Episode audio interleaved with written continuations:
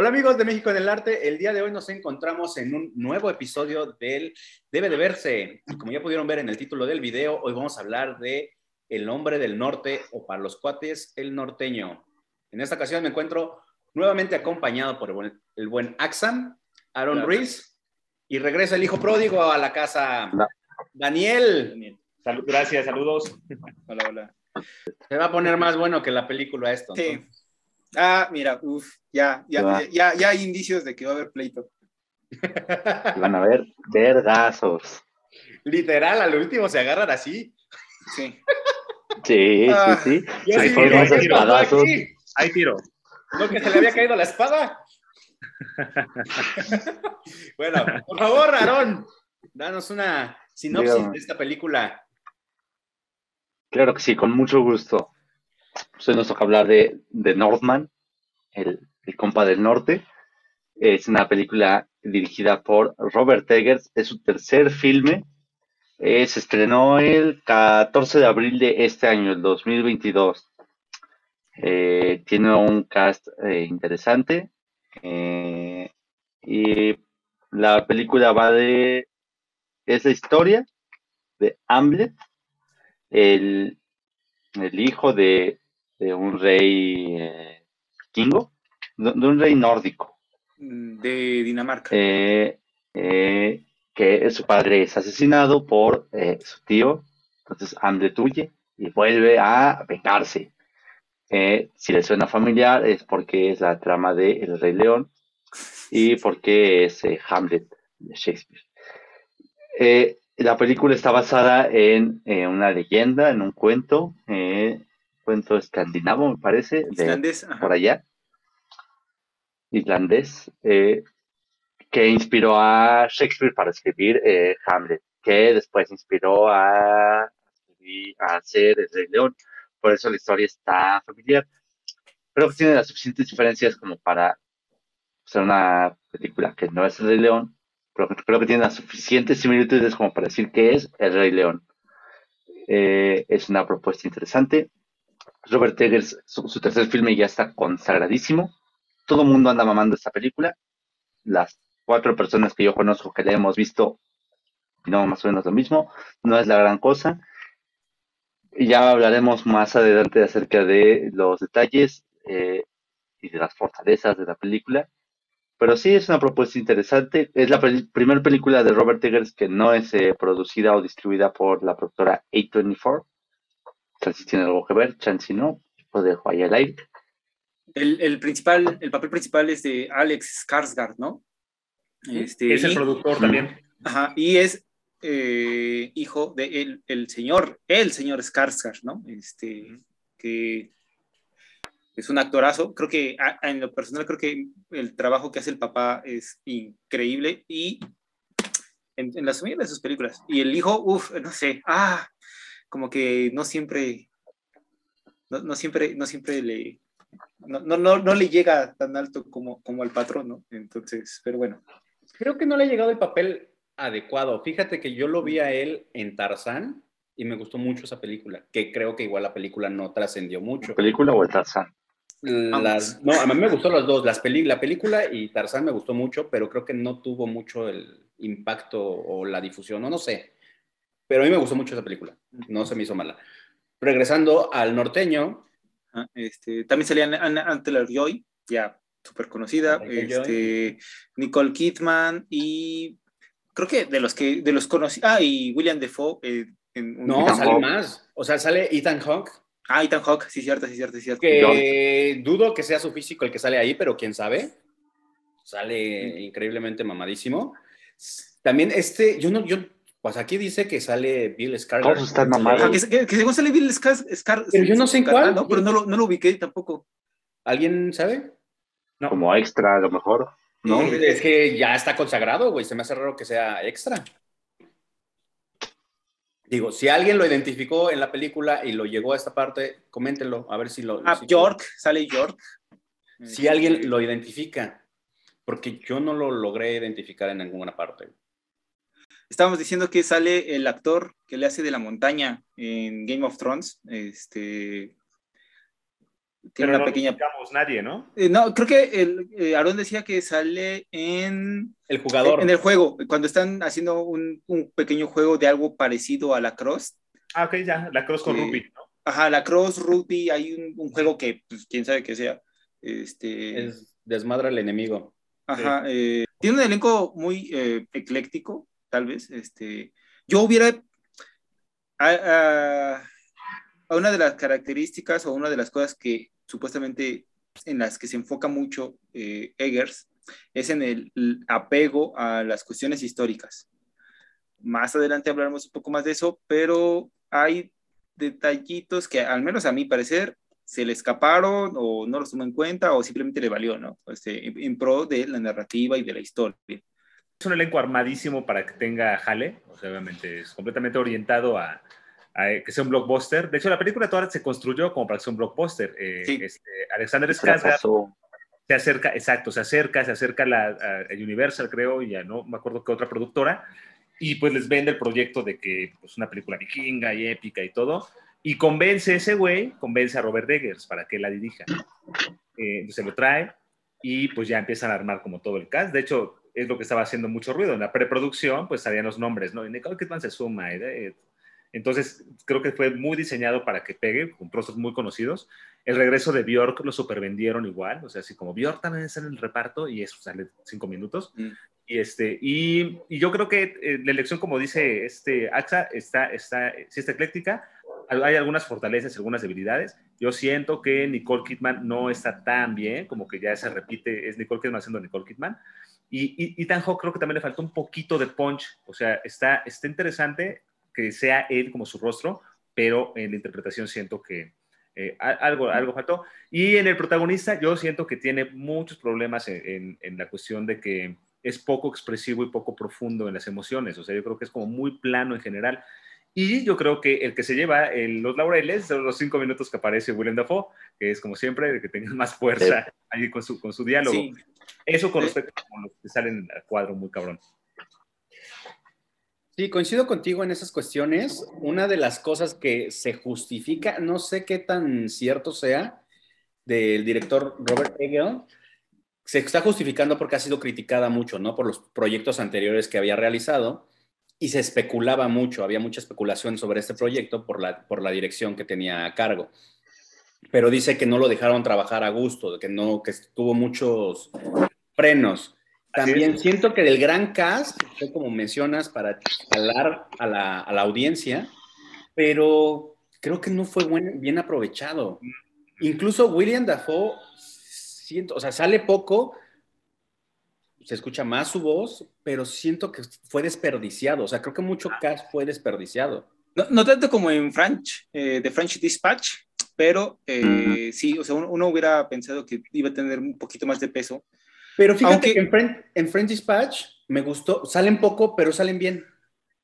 Pero es que en, en French Dispatch nada más sale en una escena y tiene una línea. Y ya. Pero aquí como que le dan una importancia, pero no aprovechada. O sea, a eso es a lo que me refiero, como que le dan cierto peso al personaje o le dan cierto peso a esa participación y no es tan bien aprovechada. Creo que eso es lo, como le mencionaba, lo de Nicole Kidman. Sí. Creo que nada más aparece Nicole Kidman casi por el nombre, pero salen con un personaje muy, muy débil, muy plano. Y hasta, y hasta el trabajo de guion, yo creo, ahí con lo que dices, el desaprovechamiento de ese personaje que interpreta Willem Dafoe, yo ahí también coincido. O sea, yo creo que podía tener, podía tener un mayor desarrollo o acompañamiento del protagonista en, esa, en, esa, en ese espectro, ¿no? En esa forma como lo presentaron. Tu Rafiki. Totalmente. Exacto. Es, es que ahí yo digo que hay varios. También Björk se me hizo como un poquito Rafiki también. Sí. Como que Ahí tiene diferentes. Y de hecho, hay, creo que una primera escena, cuando llega el rey, este, que sale, según yo, es William Dafoe, que se me hizo como las llenas. No sé qué tan equivocado sean, no sé si ustedes coincidan o no, pero se me hicieron, se me hizo como ese personaje y la risita y todo, como las llenas de Scar. Pues es que es Hamlet. Creo, Ajá. Pero siento que también como que quisieron meter un poco del Rey León. O sea, siento Ah, que es lo que, mira. Ahorita tocamos, sí, ahí tienes Estuvo un- raro eso. Es que, es que está, es muy raro porque en realidad aunque tratan de ir a la fuente, aunque tratan de ir al, al, al, al, al, al origen, al, origen de, la, de la historia, eh, por muy que quieras ir a lo que estaba antes de Shakespeare, el peso de la narrativa shakespeariana pues. está demasiado presente en la película como para este, que sea su propio coso. O sea, no puede ser eh, de Northman como el hombre del norte puramente, porque le pesa demasiado Shakespeare, aunque, aunque traten de saltárselo, que traten de ir al origen, Shakespeare está ahí presente, o sea, hay, escenas de, que son tal cual soliloquios que no podrían caber más que en una obra shakespeariana. Eso es algo de que a mí no me gustó, que siento que no sé si inconscientemente o conscientemente lo hicieron, pero cayeron en eso, o sea, hay muchos diálogos muy shakespearianos las peleas son muy shakespearianas. Que dices, ay, creo que tenían oportunidad y tenían la infraestructura, tenían el cast todo para hacer algo bien y proponer algo diferente. Y creo que lo desaprovecharon bastante. Yo, creo que, yo creo que sí quisieron, o sea, sí quisieron implementar em, mamadoramente el, el shakespearismo, digamos, o sea, sin embargo, e, en general, o sea, sí, sí lo, lo, lo, ponen como artilugios, porque en general sí termina siendo una historia de venganza así recta, güey. O sea, una historia clásica de venganza, ¿no? O sea, Chavito venga, va a terminar vengando.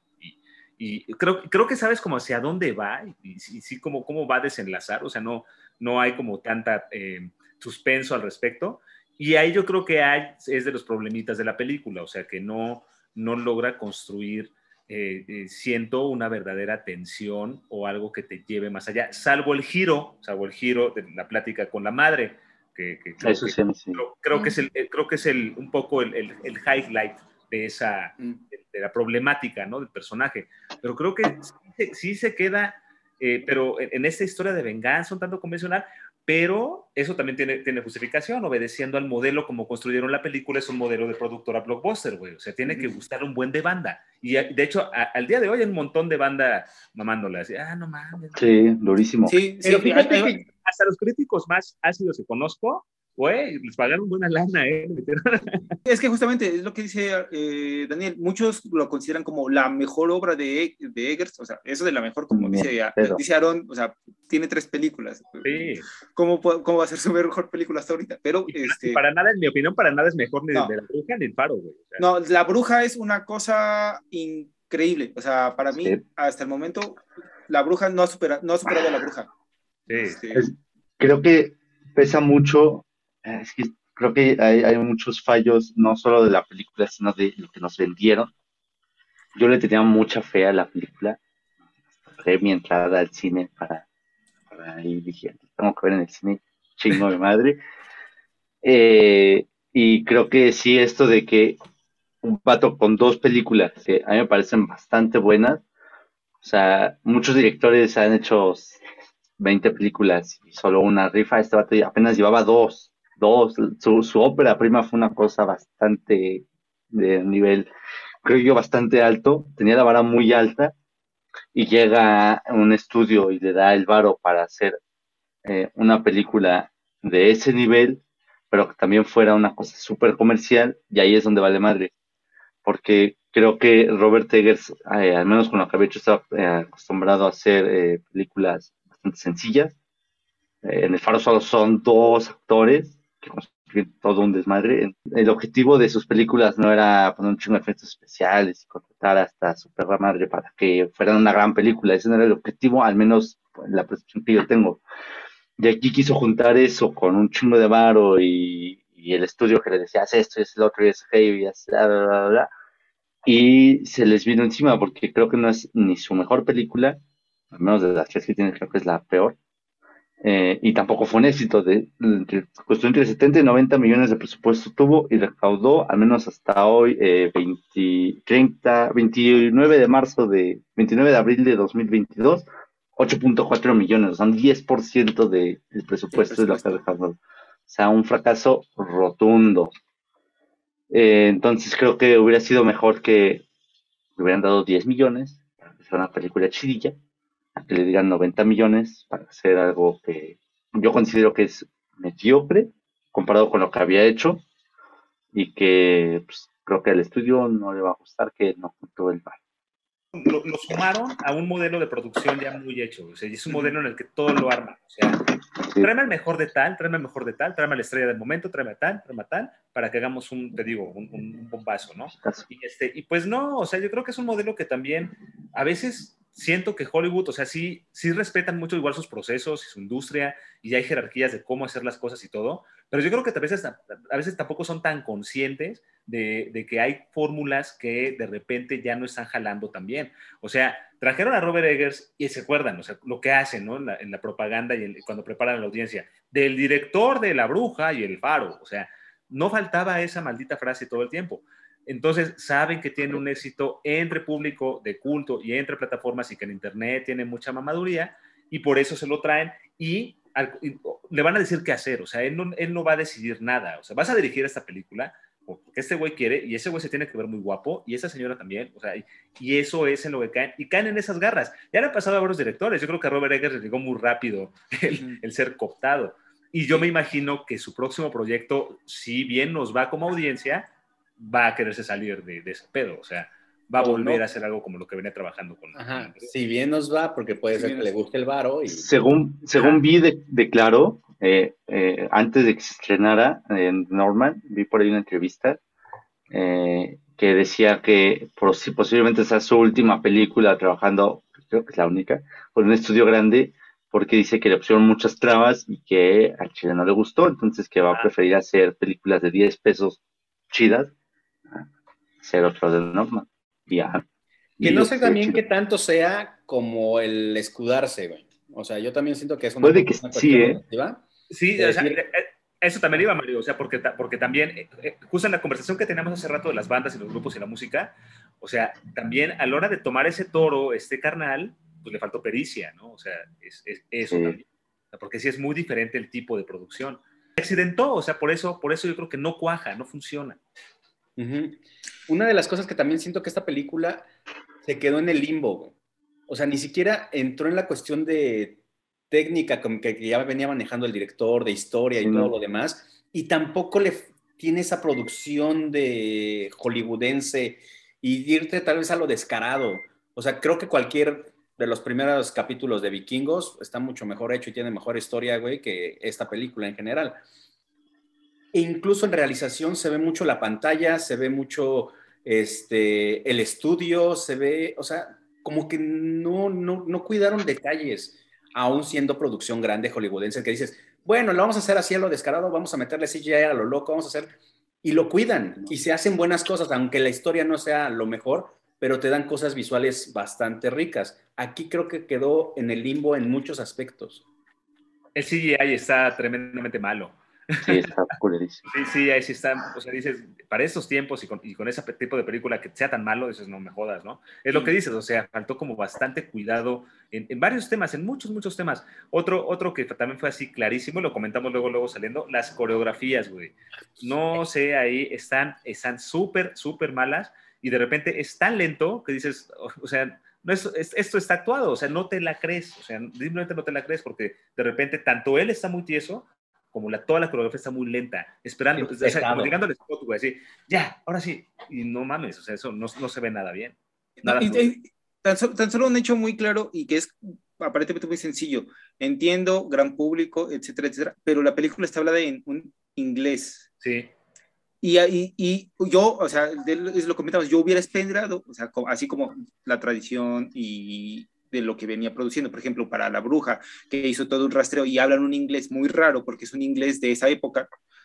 Yo hubiera esperado que por lo menos esta película estuviera en danés o en algún, en algún idioma nórdico. Y no, porque la mitad del cast son este pues de allá este son este gringos ingleses europeos europeos eh, pero de ahí se fue para abajo o sea hay frases, si hay frases, si hay oraciones en, en, pues, no sé, idioma danés, idioma nórdico, yo qué sé, pero mayormente es inglés. Y, y es, es, un inglés como el que habla Schwarzenegger. Es, se escucha ese acento austriaco así, o sea, mucho. y, eso le rompe, o sea, a, a, mí me rompe la diégesis que debería de tener esa película. Los gringos iban a querer ver una película eh, subtitulada, ¿no? Incluso este... ponle que no me molesta eso del, del inglés. Dices, va, nos vamos a la en cuestión comercial y todo. Lo hubieran hecho bien. O sea, no hay problema en meterle cosas. Pero creo que quisieron hacer una película de origen, muy histórica, basándose como en algo ellos tratando de respetar este origen y tratando de hacerlo como más burdo y, y todo como más robusto porque se están yendo al origen y luego sí se ven cosas muy, muy mal hechas. O sea, realmente la, los sueños, fantasías, esas cosas que están, dices, ¿qué pedo con eso? O sea, no, no, no se ve, se ve muy hollywoodense eso y muy raro. Hay otra cuestión de, también de, de sonido que aturde mucho nada más, se vuelve y, y, algunas escenas que son nada más de exhibición sin sentido alguno. Entonces, en esa cuestión creo que, te digo, que, que queda mucho en el limbo de como que, ay, vamos a hacerla como de origen y vamos a meternos en cuestiones históricas y vamos a respetarlo mucho. Y de repente, no, vamos a hacerlo como hollywoodense y que se vea esto y que se vea lo otro. Y si es como que, ah. Es que esa fue la publicidad. Yo, yo vi un chingo de, eh, te digo, no, pinche coraje que traigo, porque a mí me vendieron una película históricamente bien precisa. Ethan Hawke dijo que se había sentido eh, eh, así súper cabrón, porque estuvo en la nieve, en la nieve sufriendo y en la tempestad, así. Eso no se ve en ningún lado. Ni sí. siquiera en el paisaje lo aprovecharon.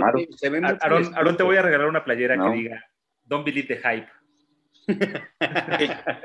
sí, sí, sí, no manches. Fuiste Fui víctima de... víctima de la mercadotecnia. Este, uh -huh. no, de hecho, hay, hay, otra cosa, lo de los paisajes. Cuando lo estábamos viendo, cada rato estábamos comentando, mmm, eso parece el Señor de los Anillos. Cañón.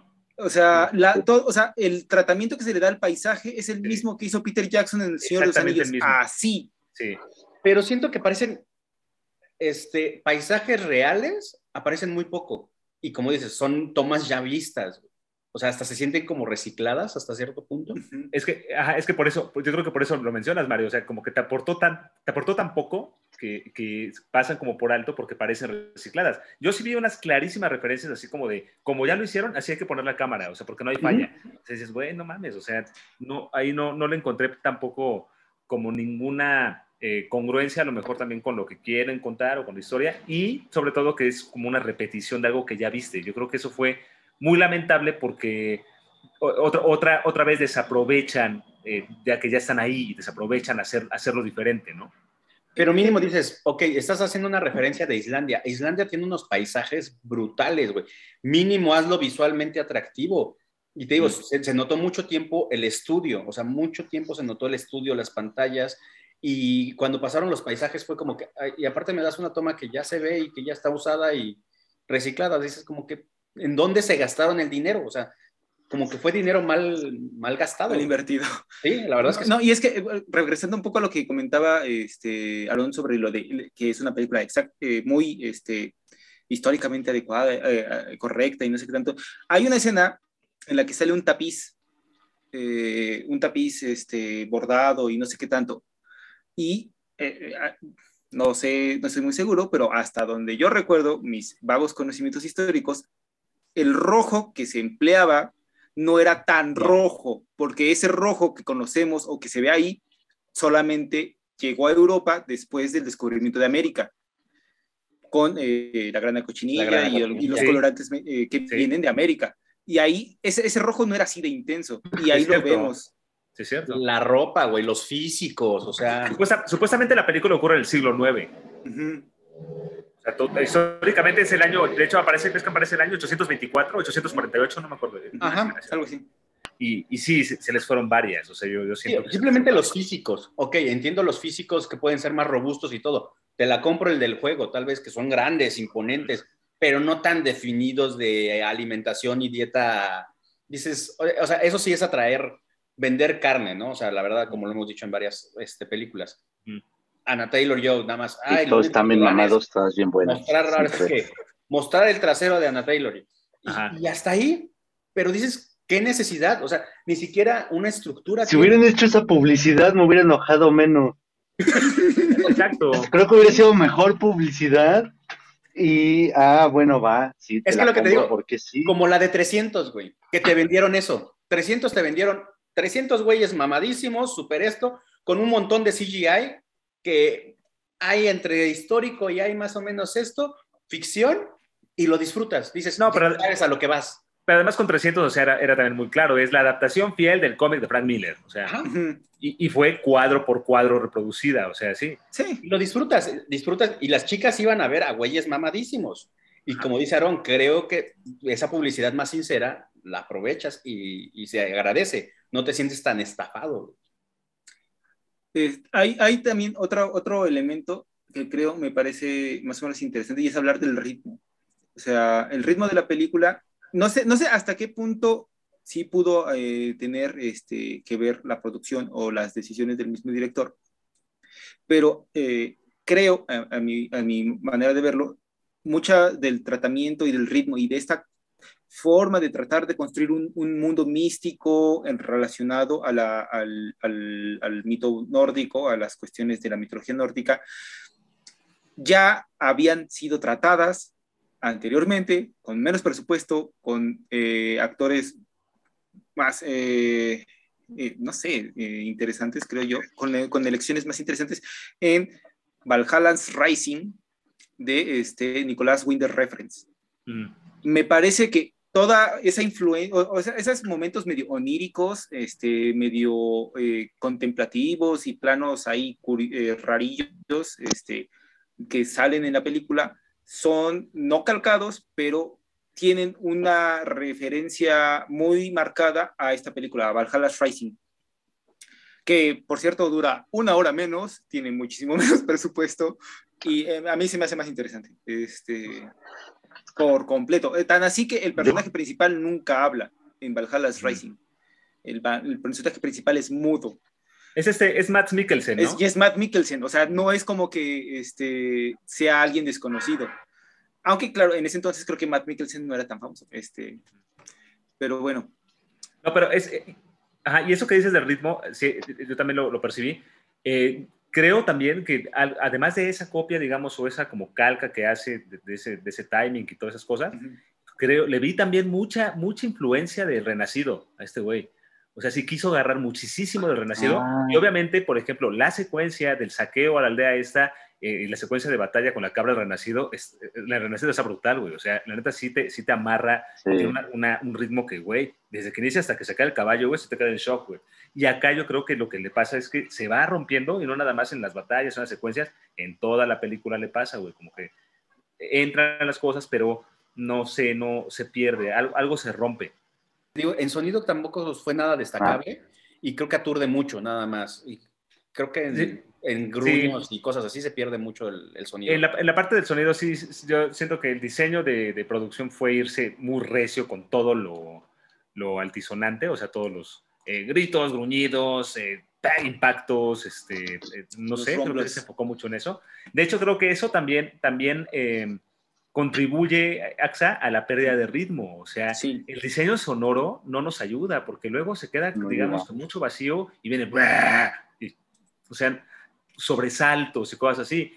Y, la, y lo, que, lo que no está tan mal, ya me aventé un par de veces, el, es el soundtrack, la música original compuesta. Mm. Eh, la música está interesante, si quieren ahí luego se los paso, porque sí siento que tiene una instrumentación muy cercana o muy adecuada a lo que a esas percusiones muy secas, a cuero, a tambores de cuero, a cosas así, este, cuerdas de esos instrumentos muy antiguos. Y está interesante, está interesante la propuesta de, del soundtrack. No sé si ustedes recuerdan los momentos musicales en la película, o sea, de hecho, es lo que, y es lo que pasa, vuelvo al tema, está, yo siento, muy mal montado tanto el, el, el espacio sonoro como eh, la, la, música este, no diegética, o sea, no, no, que yo recuerde y hago memoria, ya que escuché el soundtrack de solito, dije, órale, sí está bueno, ¿por qué no lo escuché? ¿Por qué no me acordaba de eso en la película? Porque queda en otros planos, es extraño. El efecto Spoiler alert. Es que sí, creo, creo que el momento más claro de la, música, que es una música diegética, es cuando eh, lo, se está preparando, en, cuando están entrando en modo berserker, este, mm. en, la, en la fogata, creo que es el único momento Los lobos, que, ¿no? Ajá, que realmente pues resuena o tiene un impacto la música y de ahí en fuera como dices pasa muy por debajo sí. se, se, pasa muy desapercibida Bueno, vamos a parar sí. aquí la parte de sin spoilers, porque sí, a pasar de todo este tiempo, no hemos hablado de ningún spoiler. Ya saben, no olviden seguirnos a través de nuestras redes sociales. Este episodio lo pueden disfrutar en Spotify, en Facebook y en YouTube. No olviden seguir a Daniel en el programa de Cinemático. Por favor, Daniel, dinos. Cinemático cómo lo pueden seguir en la, en la página de Facebook. Facebook buscan Cinemático y el programa ocurre los martes a las 3 de la tarde a través de Dunas Radio. www.dunasradio.org todos los martes y Cinemático en Facebook. Síganlo. Ya saben, no olviden seguir a Daniel para descubrir más películas a través de su música. Y nos vamos a la parte de spoilers para que continúen con nosotros.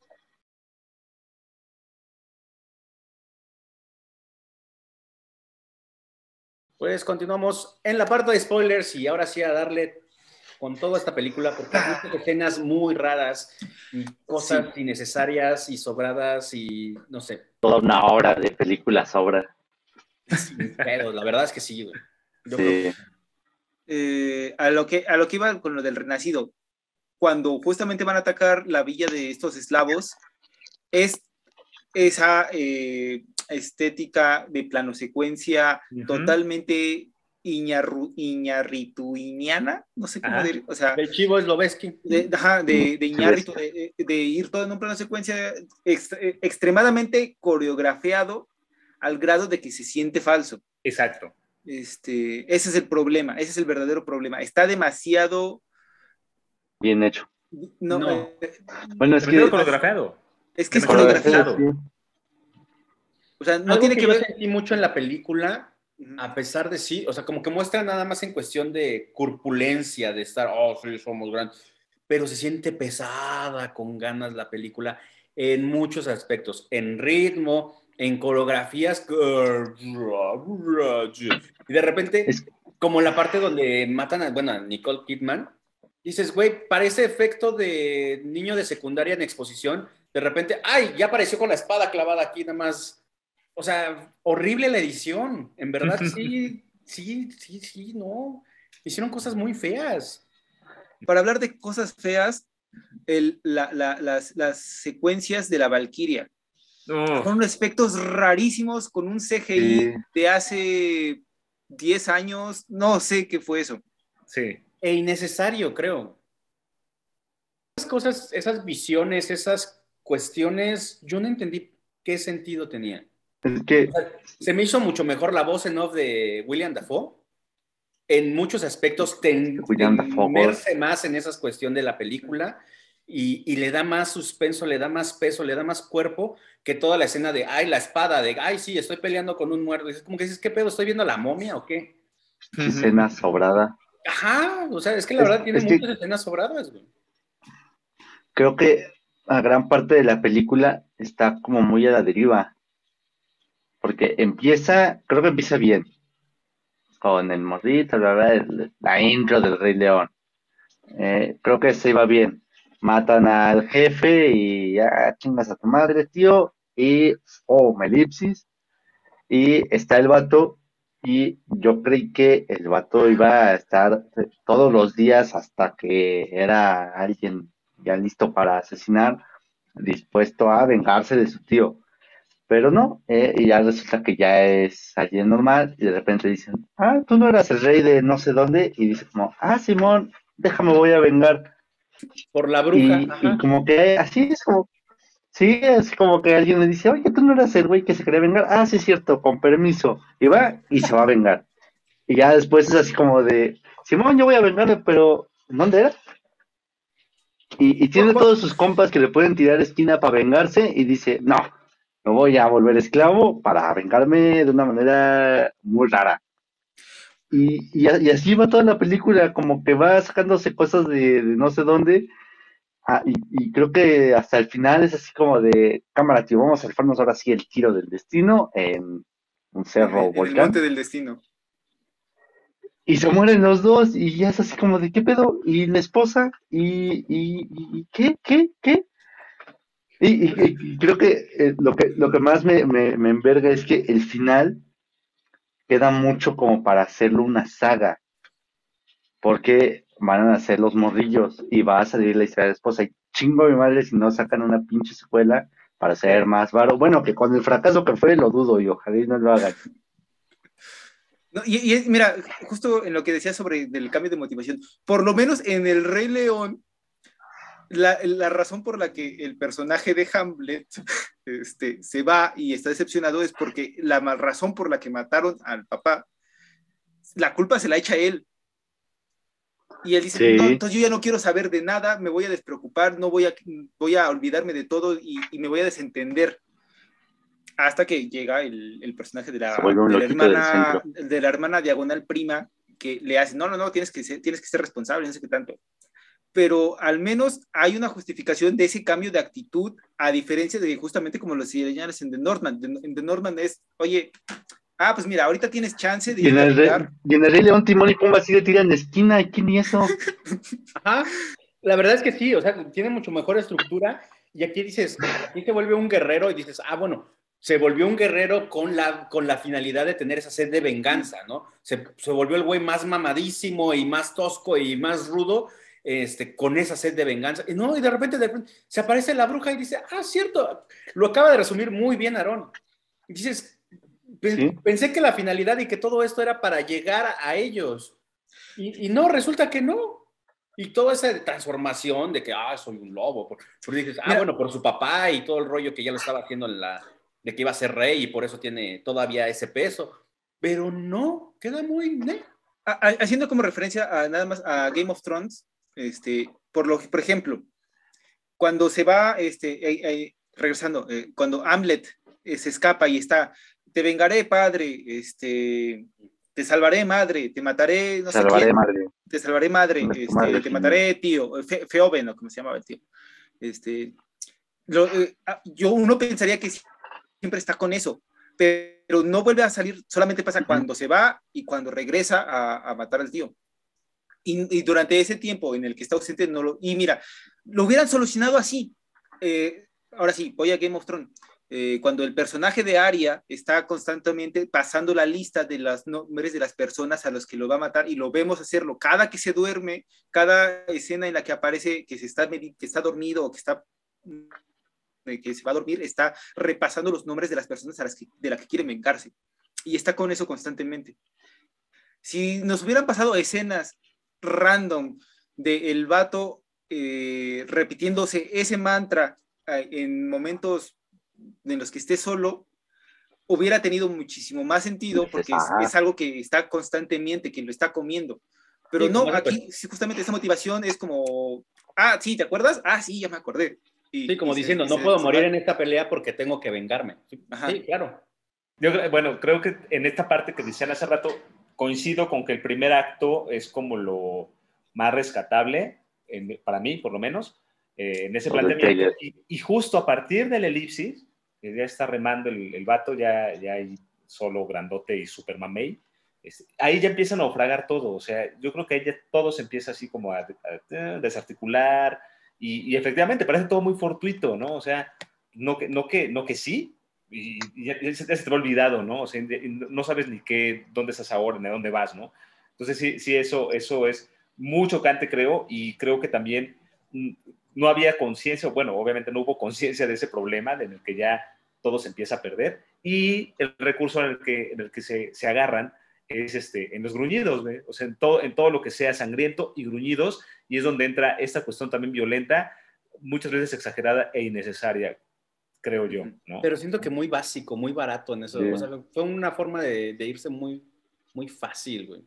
Sí, el recurso de la violencia, que sí es, sí es bastante, eh, o sea, comparándolo con otras películas, o sea, justamente la- en, en- en The Witch o en El Faro, la dosificación de la violencia era muy específica. O Sí. sea, sí había violencia y violencia explícita y muy gráfica, pero estaba dosificada solamente a las necesidades del guion y de la historia. Sí, no al revés, la violencia no era, este, o la violencia gráfica, este, no estaba, no, no era lo que sostenía el argumento de la historia. Se, pier- se pierde en eso.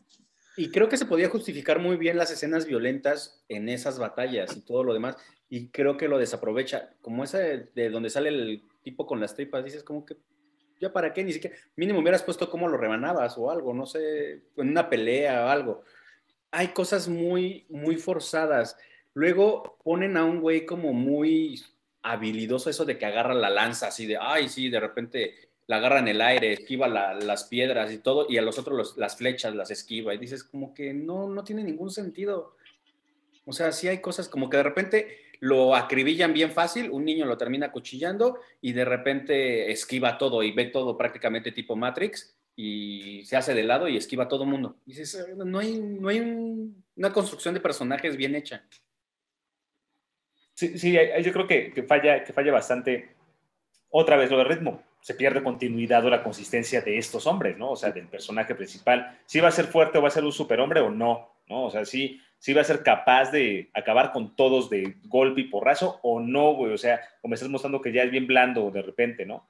Entonces sí, yo creo, yo creo que, que ahí no, no terminas de casarte o de creerte que él es el fuerte que se va a vengar. O sea, no. Y también porque no lo está repitiendo, como dice Axa. O sea, ese, ese mantra que le dan tanto énfasis en, el primer acto, ¿por qué no se continuó? O sea, ¿por qué no lo seguiste alimentando de su ira, no? O sea, compartiendo eso, permeándolo en toda la historia. Y, ahí yo creo que también es una muy, muy, muy, una, una gran falla. Y ya también cuando está, cuando pasa a la, a la, a la parte efectivamente de eh, ser todo violento y todo así, esta fuerza, yo siento que fue totalmente intencionado para que cuando se hable de la película, como ya he visto varias reseñas y todo, es una película brutal. O sea, ya le dicen brutal a esos madrazos, a que destruya la cabeza a alguien con su cabeza, ¿no? cuando en realidad creo que hay cosas más brutales recientes y que no precisamente son de vikingos o es esa película o de acción. Simplemente la película del poder del perro, lo que hablábamos aquí, ah. dices, ese ataque psicológico es más brutal que todo lo que representan aquí. O sea, ese estar chingaquerito de que estuvo en la película del poder del perro es mucho más envolvente y mucho más concertante, así que dices, ah, ¿qué va a pasar? O sea, te altera más que todo el, hecho de gruñir y fuerte, va, sangre, va, no sé, se ve como forzado, se ve falso. Echa el speech al tío, de, ahí dices, ah, bueno, ya vienen los madrazos, y para que escape la otra, dices, bueno, va a ser su escena hollywoodense. No, ni siquiera saca la espada, güey, o sea, lo terminan pegando así como, pum, y ya lo tiran al suelo y ya de verdad. Ahí, ahí es que no puede sacarla. Yo ahí, ahí, ahí tengo otro problema. Eh, mucho de lo que pasa desde la motivación lo justifican con eso de como que es la fe lo que lo mueve. O sea, el vato se le olvida y todo, pero llega una bruja que ve cosas y, le dice, no, pues es que te chingaste, si lo quieres, no sé, arriba. Y dice, va, jalo. Y va y emprende su cruzada a matar eh, banda.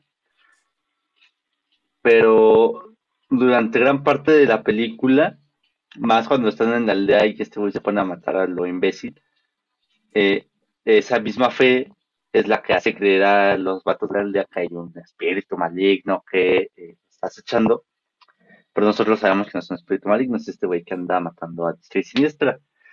Entonces, creo que, creo, es, es mi perspectiva, a lo mejor la estoy cagando en algo. Creo que lo que nos quieren dar a entender ahí es que estos vatos creían un chingo de cosas como que había un espíritu chocarrero ahí matando a, la, gente y destripando banda de noche. Y no, era un mato loco que andaba ahí desenfrenado. Pero después nos dicen que esta misma fe rara en la que ellos creen, que al parecer está errada, no está errada porque el vato no puede desenfundar su espada durante el día y solo puede matar durante la noche. Entonces, como que tienen un conflicto, no sé si fue de yo, no simplemente así lo decidieron, en el que no se deciden si lo que vemos o lo que está pasando en realidad es algo medio místico o en realidad son cuentos raros que ellos mismos inventaron y, es algo muy psicológico. Creo que eh, eso es uno de los muchos problemas que tiene la película. Creo que se puede justificar bien en decir, ah, ok, culpan a Freya, esa es la creencia de que, ok, la diosa Freya los quiere culpar y los quiere castigar, ¿no? como anteriormente las muchas películas bíblicas que dicen es que la, ira de Dios, ¿no? Pero creo que en esas cuestiones dices, ok, la espada te la compro de que no se puede desfundar. Meten ese misticismo que dices, si estamos en, si son sueños, si es realidad, como que no, te digo, queda mucho en el limbo.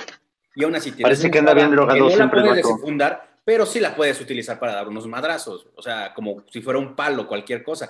Ni siquiera así se usa. O sea, son cosas que dices, mmm, lo primero que pensamos, creo que y lo dijimos que cuando, cuando acá salimos de verla, es que es una película palomitera.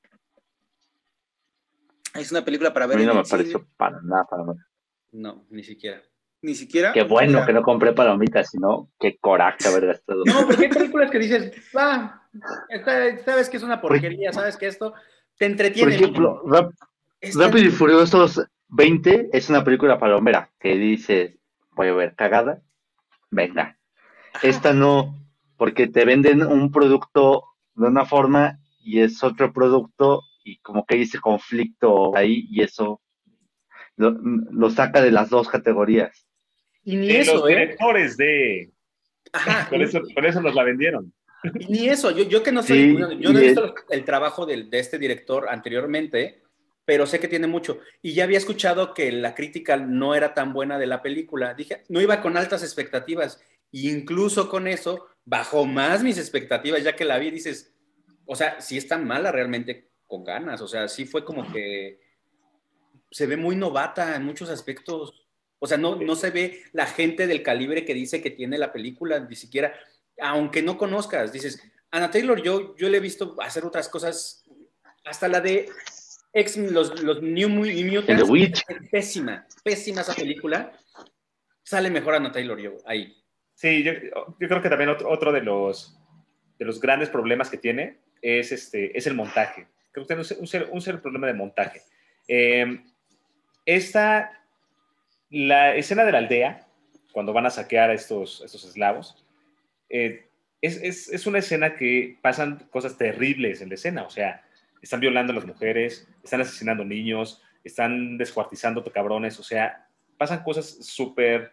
em, salvajes de estos hombres, ¿no? Que están haciendo una, como cometiendo una masacre. Pero no termina, no termina de ser fuerte y de ser potente porque está muy mal montada. O sea, fíjate cómo está editada y tiene broncas, o sea, tiene varias broncas y obviamente se, se suma eso a la, mala, a la mala coreografía y se suma también, yo creo que a la muy mala puesta en cámara en esa secuencia. Creo que hay cosas ahí que se supone que deberías de ver y que te las quieren poner para, para que las veas, pero como que no las veas, pero terminan haciendo lo contrario, no la ves. O sea, entonces ahí, híjole, falta de pericia de fo- fotografía, de cinefotógrafo, y lo que estabas diciendo hace rato, ¿por qué esos ese, ese tipo de errores y de fallas tan grandes en una superproducción? Sí, y, y- y lo loco es que, bueno, vuelvo a lo mismo que ya, ya habíamos hablado anteriormente. Lo loco es que sí es cierto, he visto varias reseñas en donde no paran de elogiarla. O sea, La ultramaman. Sí, y, y- y lo loco es eso, de que muchos dicen, no, es que aquí está la madurez de, de- del trabajo de Robert Eggers. Es como, "Mm, No. no, o sea, no, no, no. Este, madurez porque tuvo que enfrentarse a, a- a la- a las superproducciones hollywoodeñas, ¿no? Pero por otra cosa, uf, no sé. Eh, Estaba bien lo que estaba haciendo antes. Sí, o sea, no sé, ah, no, Sí, no me sé. cayó es un que esas películas como que dices, mira, toma, toma un chingo de varo cuando eres como nuevo rico. que- Como luego, Ajá, que gastas tu dinero en un montón de pendejadas. ay, ahora tengo que hacer una Ah, película de con veras, tenía que hacer esto. Ah, pues ahorita vemos cómo solucionamos. Así se sintió la película. güey. Ahorita en- entre los compas la armamos. Ajá. Ya así como que, ah, mira tú, y no importa. O sea, yo creo que si incluso las escenas las hubieran acelerado tantito en edición, y si se, se hubiera visto con más ritmo las peleas, algo, pero se ve lenta. Esos, ay, los diálogos shakespearianos a mí como me chocan de eso de que, ay, estoy a punto de matarte y, oh, sí, es que voy a hacer esto. Y, y ya mátalo, güey. O sea, si lo vas a matar, mátalo ya. No andes con... Sí, mira, o, y o- sobreviven a tantas veces. y- oh. o de plano si hubieran hecho, vale, vamos a hacerlo de vikingos, pero eh, con eh, totalmente shakespeariano. O sea, no, porque es que justo eh, lo, a lo mismo que ya hemos hablado, el tono es un tono muy, muy, este, muy inestable. O es. Shakespeare o son vikingos sacándose las tripas, o es el Rey León, o es este, una versión ahí rara de, este, de, pues eso, Hamlet, de ¿sí? Shakespeare. Sí, de Hamlet. Hasta Black Panther está más chida. Mira. este. Lleva la verga. Ese, ese, ese CGI de la escena final, de la pelea final, está horrible. Sí. Horrible. Eh, eh. ¿Cómo se les ocurrió poner que, este, que así se vea la batalla final? ¿Qué decisión? ¿Quién la tomó? No, o sea, ¿Para es- qué los encueras, güey? es la última escena es Darth Vader contra Obi-Wan. Bueno, Sí. este, Anakin contra Sí, Obi-Wan. sí, sí, Anakin, sí. no sé dónde. Anakin. Encuerados. Encuerados. Pero O sea- les faltó la música y el tengo el terreno alto y lo chido de, la, de, de los vergazos. Yo no entendí para qué se encueraron. O sea, fue como que. O sea, lo primero que me vino a la mente fue así: ahora sí, vamos a agarrarnos a vergazos, ¿no? Pero dije, esto lo tomaron literal. güey. O sea, sí, fue así como que, ah, con de- dos espadas, a ver, vamos a ver quién la. No, o sea, qué necesidad. Ni siquiera lo disfrutas bien, ni siquiera cuidaron la escena. O sea, todo fue como que, ay, pongamos un montón de neblina y de niebla y de, de ceniza y demás para que no se vea nada. Y además por ahí leí que eh, se les implementaron CGI dicks. ¿Qué necesidad? Ah, qué mal le ha hecho Zack Snyder al cine.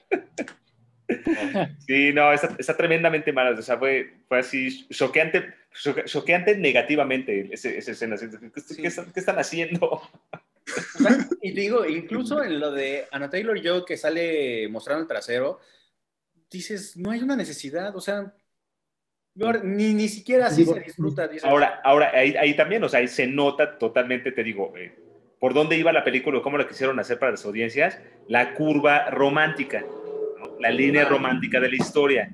Bien metida, muy forzada. demasiado. y- No, eh, no, es de, de- de- de segunda, de tercera. Esa escena se la mamaron donde le da el beso en la herida y ya, ya traes parte de mi sangre y dices, ¿qué pedo? O sea, en verdad, ¿qué? ¿Qué, qué estoy viendo? O sea, ahí sí estuve a punto de decir, no, no mamen, o sea, ya, ya, o sea, pensé que no podía ir peor y de repente, ¡fum! Vemos su árbol genealógico, ahí van pasando como el lavadorcito, dices, ¿qué necesidad? Estas Con- otro CGI terrible. Ajá, o sea. Cuando podrías decir, es que no siento algo en mi viento, no sé, porque también la cuestión de tiempo ahí está bien rara, o sea, no, no, no, es unas cosas muy, No, muy, muy, muy mal, muy mal. Y por ejemplo, lo, lo, sí lo comentamos igual cuando salimos de verlo, este, se, le dieron una mega paliza y se mete en unas aguas termales ahí de Islandia y ya sin moretones, nada, o sea, Un, modelo, un moretoncito aquí, aquí. mo- modelo de Calvin Klein salido ya de, de la regadera así. Y es como, ¡ala! Bueno, Sí. eh, es una película de superhéroes entonces. Sí, exactamente, güey. sí. No supieron trazar el camino de qué iba a ser, como mencionaste muy bien hace rato. O sea, que dices eso de que, ay, bueno, pues vamos a ver, despierta y, ay, ya estoy en el Valhalla. Ay, no, fíjate que no estás este, en el Valhalla, papacito. Déjame, meto a bañar contigo. Dices, ¿qué? Estoy viendo ya La Rosa de Guadalupe, esto es Televisa. ¿Qué está pasando aquí? Abismo de pasión. Sí, como que vamos a resolverlo de manera fácil. Es, es- es eso, eso. O sea, los conflictos, la trama y muchas cosas simplemente se fueron por el camino fácil. Sí. Y es que también entiendo, o sea, entiendo un punto que es una historia súper conocida, eh, ya lo dijimos, o sea, la- los referentes pesan muchísimo, pero creo que por- justamente por eso debieron de haber iso- ido, se, debieron de haber ido por otro lado, en cambio tomar los caminos y los, la- las cuestiones fáciles, quizás por mercado- mercadotecnia, quizás por injerencia de la producción, lo que quieras, pero al fin y al cabo la película se va por lo fácil. Se va por lo más común, se va por lo que no hacía falta volverlo a ver, porque ya lo hemos visto un montón de veces, y eso es lo que le da para abajo. O sea, pon que el tratamiento que le quería dar eh, Eger o el subtexto que él pudo meter tiene mucho peso, pero justamente en la comparación que hicimos con Dune, quizás carece de, de varios aspectos, pero su, su, su, su temática es visible, o sea, hay una parafernalia muy, este, muy grande, pero al final de lo que trata Dune es de alguien que no quiere afrontar las responsabilidades que tiene que hacer hasta que se ve forzado a hacerlo. Eso es Dune. Aquí es un sujeto que pues quiere venganza y ya, pero no, no, no, no lo profundizan, o sea, solamente es la historia de venganza, así. No hay un, no hay un trasfondo, no hay una manera más eh, digamos, de que tenga carnita para escarbarle y sacar lectura y como por ejemplo si lo pasa, si pasa en El Faro o si pasa en The Witch. Aquí está muy, es, es muy, ¿cómo decirlo? Muy vacío, es, es, es, un producto muy vacío. No hay, no hay un subtexto, no hay un trasfondo. Es lo que, lo que estás viendo es lo que está pasando y ya, eso es lo peor. Porque incluso lo que estás viendo es, no es congruente todo el tiempo. Sí, exactamente, no empatizas con ningún personaje. En el Rey León mínimo teníamos Hakuna Matata, te divertías, güey, tenías algunas locuras, o sea, nada, aquí si no, ni alguien que cayera bien, ni alguien que odiaras, porque ni siquiera el tío dices, ay, pinche tío culero, pues eh, te da igual, la verdad es que la mamá un poco la llegas a odiar con el discurso que se echa, pero eh, ya, la verdad, a ese nivel de la película ya estás harto, ya estás fastidiado un poco. Me gustó la escena cuando están haciéndole modo berserker, eh, pero porque es un videoclip de una, de una banda de metal, básicamente. Este, eso lo puedes ver con música de, yo qué sé, de, de alguna banda Dismember o yo qué sé, bandas de esas de, black, de death metal finlandés y mira, le queda y eso está chido. Si, si queremos sobreanalizar y, y pues bueno, eh, y ser un poco... Eh, Buena onda. Condescendientes, quizás podríamos decir que la moraleja es que eh, la humanidad está mal, que todos están mal y que todo está podrido y que no hay, no hay nadie bueno. Pues vale, está bien. Un poco raro, pero pues, porque la madre este, manda a matar al papá, este, el tío mata al papá, el sujeto se va a vengar y es como, pues todos están mal, o sea, ahí no hay, no hay, no hay un héroe, o sea, ahí realmente no hay un héroe. Este, y, lo peor de todo es que tampoco es un villano, o sea, no hay ni villanos ni héroes, eso está muy loco. La única que se salva es Taylor Joy, pero porque se va, ya dice, ah, ya el diablo, me voy de aquí. Y, y se desentiende de la película, básicamente. Este, ya. con permiso. ya con permiso, yo ya cobré, me voy. Sí, yo, yo, en mi caso creo que algunos, algunos detalles de la, de la producción, eh, creo que sí estuvieron algunos detalles bien logrados, eh, otros eh, creo que les faltó como el vestuario, yo creo que se queda corto, el, vestuario no me latió, sobre todo el, la Valkyria y eso, no mames, es, es de esas colonitas de plástico que vas allá en Miguelito, ¿no? A Fantasías Miguel, ahí consigues el disfraz de la Valkyria. Me da, el disfraz de la Valkyria de eh, norteño, ya lo tienen en Fantasías Miguel. Entonces, ahí terrible, terrible falla. Y, yo, y, algo, te digo algo bueno, algunos detalles del set, creo que el set sí está, se le metieron ahí más ganas y más, y más este detalle, o sea, cómo está construida las cuestiones, las puertas, todo este tipo de cosas. Mm. Y, eh, insisto, la música porque la escuché aislada y ya fuera de la película. Escuchen, escuchen el soundtrack, porque la película sí queda casi borrada. Digo, no nos acordamos casi de momentos musicales, ¿no? Pero creo que sería todo. En general, no, casi no, no me latió. La isla perdida, esta mamada de Sandra Bullock, mm. Es una reverenda porquería de película Seguro. créeme que me puso menos malas porque la de Sandra Bullock se nota que lo hicieron todo a propósito para que fuera así. O sea, fue destinada a ser una vil porquería. Si decimos, vamos a jugar con esta mamada, vamos a meter a Brad Pitt de guapo, vamos a encuerar a este güey porque se me antojó encuerarlo y demás. Porque sí.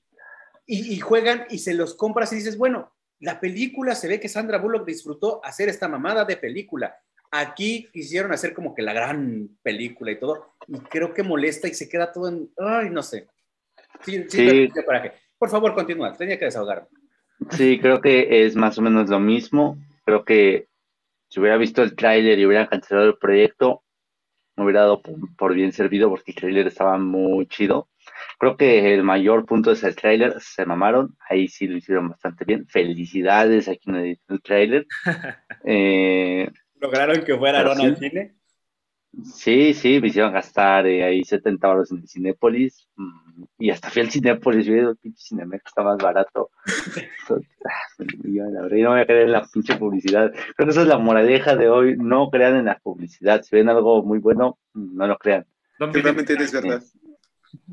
Sí, no, no, sí, me, me Yo le tenía mucha fe a Robert Eggers. Eh, y las The Witch y El Faro me, me o sea, sí me parecieron muy buenas. Eh, y, aquí no. le voy a dar un 4 tal vez, un 3. Creo que ni al laberinto del fauno le puse algo tan bajo y, no, no, o sea, aquí sí.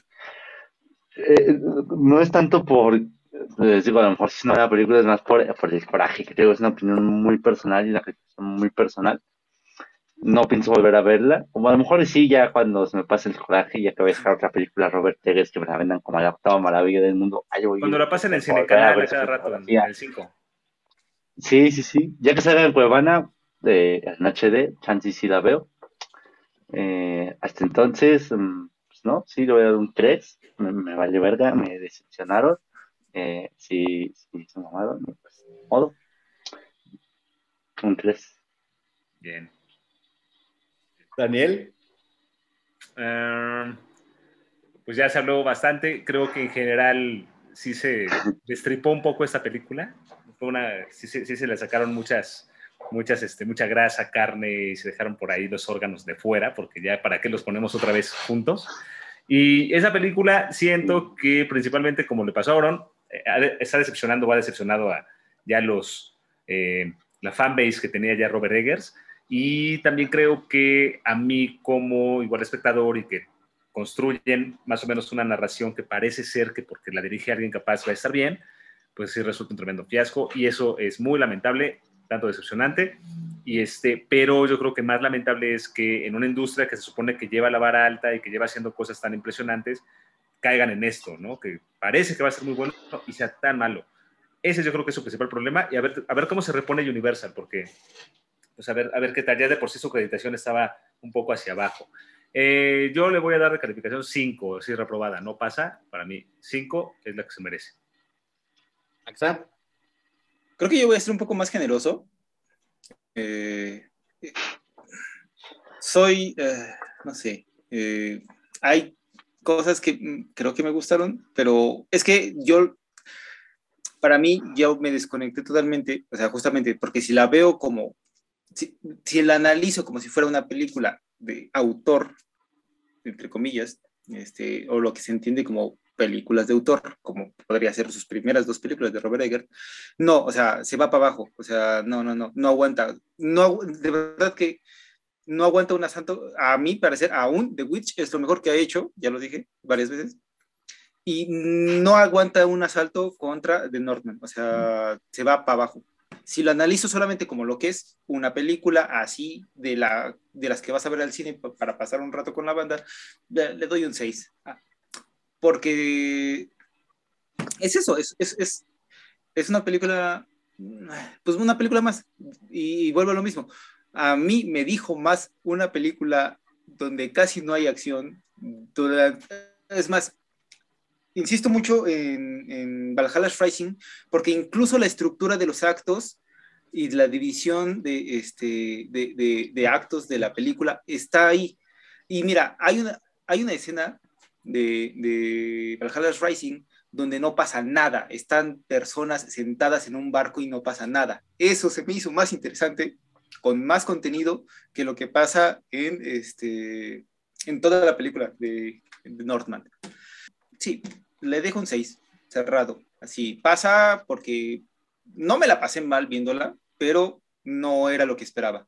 Entonces, ahí me quedo. Muy bien, yo en esa ocasión creo que va a ser la película que más bajo he calificado. Le voy a dar un 4, porque incluso yo, yo no, tengo, no tengo el contexto del director y de todo lo demás que, habíamos, que, han mencionado ustedes. No me decepciona en, esa, en ese punto.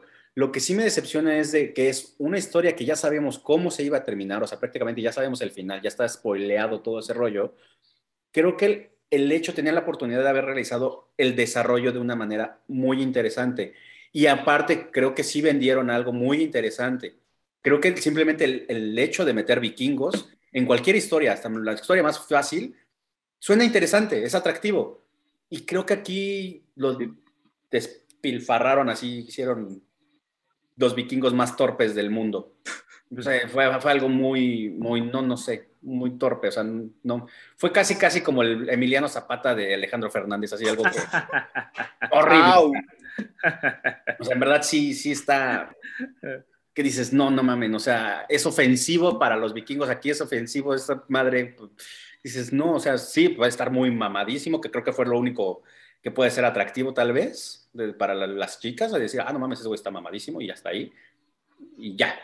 Pero no, la verdad la película sí, sí me decepcionó bastante. Eh, de hecho, creo que justamente a partir de, eh, el estreno de Northman, los, los, los compañeros, los, los, grandes amigos que son eh, el acervo fílmico, sacaron su sección de este, películas de vikingos. Está, no está de más echarle una, una ley, una revisada a lo que están ofreciendo. Ahorita que mencionaste esta del acervo fílmico, mm. recomiendan ellas Vikingos de 1958, este, este, La Rue de Vikingos, Conan el Bárbaro. Conan el Bárbaro creo que tiene mejores cosas que esta. Y es una reverenda belleza la de Conan el Bárbaro. también está ahí en ellas y los 13 guerreros, ¿no? Entonces. Los 13 guerreros. 13 guerreros está buena, aunque no son tan de vikingos. Bueno, más o menos. Este, mm. eh, Incluso Conan el Bárbaro es de Arnold Schwarzenegger, ¿no? Bueno, sí. sí. imagínate, Arnold Schwarzenegger hace algo mejor que esto. O sea, ¿Y en qué año? Y, creo que el punto es que Conan el Bárbaro es algo súper pulp, es una cosa súper ridícula y lo sabe, porque es una cosa baratísima y lo sabe, y por eso se da la libertad de hacer las cosas que hace. En cambio, esto que trató de ser absolutamente solemne, cae porque hace cosas baratísimas y hace cosas demasiado naif, si quieres verlo así. Este, Incluso creo que propone más y fue más impactante porque no se veían físicos como los de Arnold Schwarzenegger en esa época. O sea, aquí dices, bueno, ya los físicos ya no son tan impactantes, ya los superhéroes ya superan mucho esos tipos de físicos o ya los hacen más visuales. Pero aquí sí no, no, no hubo una propuesta ni nada en esa cuestión. ¿Algo que gusten agregar, chicos? Vean El Faro y la Bruja. Mm, es así, joyas, joyas. De hecho, voy a proponer La Bruja por pues puro pinche frase. Para que voten por ella y para que vean lo que es bueno. Pues muy bien, como ya lo mencionó Aaron, exactamente, no olviden participar en las encuestas que ustedes deciden las películas que vamos a estar hablando en esta sección. No olviden seguir a Daniel en la, la parte de cinemático. Por favor, Daniel, da una invitación más a la audiencia. Vayan a Cinemático, en Facebook encuentran el Cinemático, muy fácil, así le dan y aparece el perfil y ahí pues contenemos y ponemos y publicamos algunas cuestiones de música en las películas, pero también el programa ocurre en vivo todos los martes a las 3 de la tarde. Entonces, denle like, vean ahí lo que también se comparte. Por lo general también como ponemos qué cosas luego pasan en la televisión o pasan cosas este, cercanas que todos podamos ver. Y en Cinemático le pueden dar like en Facebook. Entonces el programa, escúchanlo por Dunas Radio, Dunas Radio los martes a las 3 de la tarde. Así es, no olviden seguir el programa de Cinemático por dunasradio.org y seguirnos a través de nuestras redes sociales, las cuales las pueden encontrar en el cuadro de descripción. Nos vemos en el siguiente episodio y que tengan un excelente día. Bye. Dios. Ahora.